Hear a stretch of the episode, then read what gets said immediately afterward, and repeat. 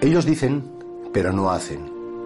Este es el reproche en definitiva que Jesucristo hace a los fariseos, a los escribas, a esas personas que efectivamente eran expertos en la ley, conocían muy bien la Sagrada Escritura, conocían muy bien la interpretación de la Sagrada Escritura perfectamente, pero ese conocimiento no les llevaba a transformar su vida.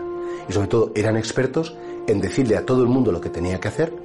Eran como, como esos, esos dadores de doctrina, que siempre estaban dando la doctrina a todo el mundo, pero que ellos luego en el fondo no lo hacían. Cuando no se les ve, cuando no están, sí, delante de la gente eran buenísimos, y efectivamente, pero ya a solas o en su familia. Mirad, esto es una llamada a todos los cristianos para evitar esa enfermedad de la como esquizofrenia espiritual y es que delante de la gente, en sociedad o de cara a la galería, sí, sí, somos muy católicos, hacemos las cosas bien, intentamos, pero luego ya cuando bajamos la guardia, cuando estamos a solas con nosotros mismos o con la gente que más nos conoce, un poco como que nos da igual.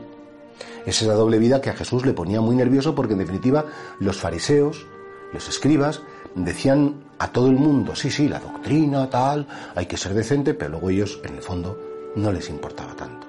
Una cosa es decir y otra cosa es hacer. Eh, una cosa es predicar y otra cosa es dar trigo. Siempre se ha dicho como en el refrán castellano y en definitiva, el cristiano está llamado a convertir en vida lo que conoce. Porque el cristiano practicante es el que practica en la vida lo que previamente ha conocido, bien sea en las catequesis, en las celebraciones. Y por eso fijaos que el catecismo de la Iglesia Católica tiene un proceso que es muy bonito. Lo primero es conocer el dogma de fe, el credo. En segundo lugar es celebrar esa fe, que es la vivencia de los sacramentos. Y en tercer lugar, vivir, que son los principios de la moral. Para después, en último lugar, rezar, en el sentido de seguirte nutriendo de esa celebración, de esa fe, de esa vida para practicar en tu trabajo, en tu descanso, en tu verano, en tu invierno, en tus vacaciones, en tus disgustos, en tus alegrías, convertir el Evangelio en vida, convertir el Evangelio en hechos concretos, ¿no? pues que hacen ver la gloria de Dios, el poder de Dios, la misericordia divina, no para que nos aplaudan, no para, para ser los mejores, sino precisamente para que el amor de Dios sea conocido, sea respetado y sea difundido en el mundo. Y por eso, claro, qué importante es pedirle al Señor con toda la humildad, Señor, yo quiero tener buena formación, claro, quiero saber bien las cosas, pero quiero convertir en vida el Evangelio.